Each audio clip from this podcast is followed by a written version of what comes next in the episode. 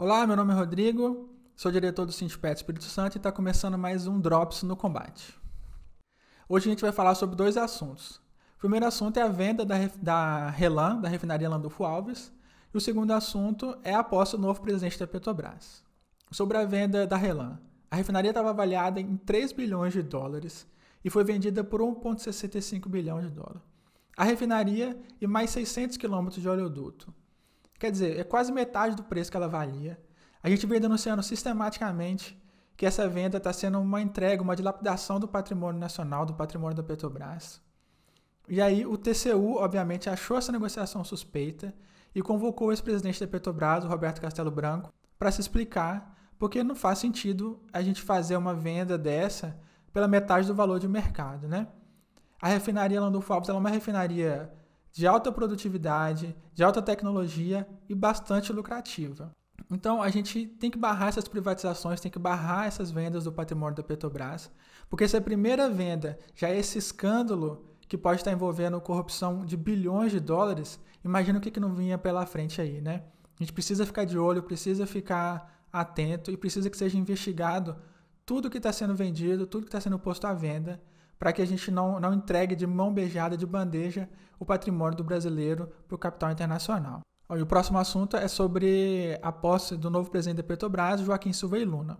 É o general da reserva que foi indicado pelo presidente Bolsonaro para comandar a Petrobras, né?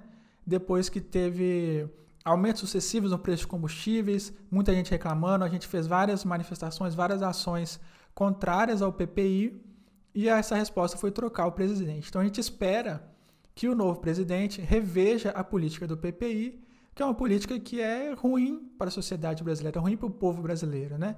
Não faz o menor sentido a gente estar tá pagando uns 5,50, 6 reais no litro da gasolina, né? Isso é, é absurdo. Um preço de gasolina importada, sendo que a gasolina está sendo produzida aqui no Brasil, né? A população não, não aguenta isso. Então a gente espera conseguir conversar com ele, dialogar, para que essa política seja revista e seja praticado preços é, justos, preços adequados ao mercado brasileiro. E outra coisa que a gente espera é conseguir dialogar com ele a respeito das privatizações que estão em curso dentro da Petrobras. A gente precisa parar, barrar as vendas das refinarias, que isso é ruim para a Petrobras. A Petrobras precisa ser uma empresa integrada e forte para que ela dê lucro e para que ela sirva a população brasileira e não servir aos acionistas ao capital internacional. E uma outra coisa que a gente espera do presidente novo da Petrobras é que ele não seja um presidente negacionista. Né? A gente viu na imprensa notícias de que quando ele chegou na, na Petrobras ele pediu para os funcionários tirarem a máscara, justamente agora que a gente conseguiu que as plataformas comprassem máscaras PFF2, são máscaras mais adequadas, mais seguras para os funcionários. Não faz o menor sentido a gente estar oferecendo máscaras mais adequadas para os funcionários num lugar e pedindo para os funcionários tirarem as máscaras no outro lugar, né? A gente precisa defender a saúde, defender a vida do petroleiro. A gente já tem no acumulado, desde o início da pandemia, 23 mortes de petroleiros próprios e 80 mortes quando a gente vai juntar ali petroleiros próprios e petroleiros terceirizados, né? É um número gigantesco, são vidas, são colegas nossos, são pessoas que trabalhavam junto conosco que perderam a vida pela pandemia.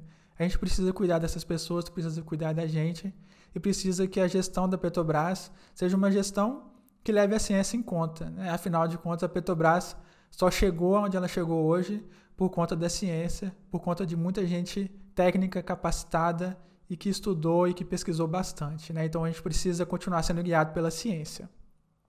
A gente espera que o Joaquim Silvio Luna seja um presidente que dialogue com o sindicato, dialogue com a categoria e não que faça uma gestão é, negacionista e hostil ao sindicato, deselegante, fazendo várias acusações levianas aos sindicatos e aos movimentos sociais, como o Castelo Branco fazia na gestão passada. Beleza? Então o Drops no Combate fica por aqui e até o próximo.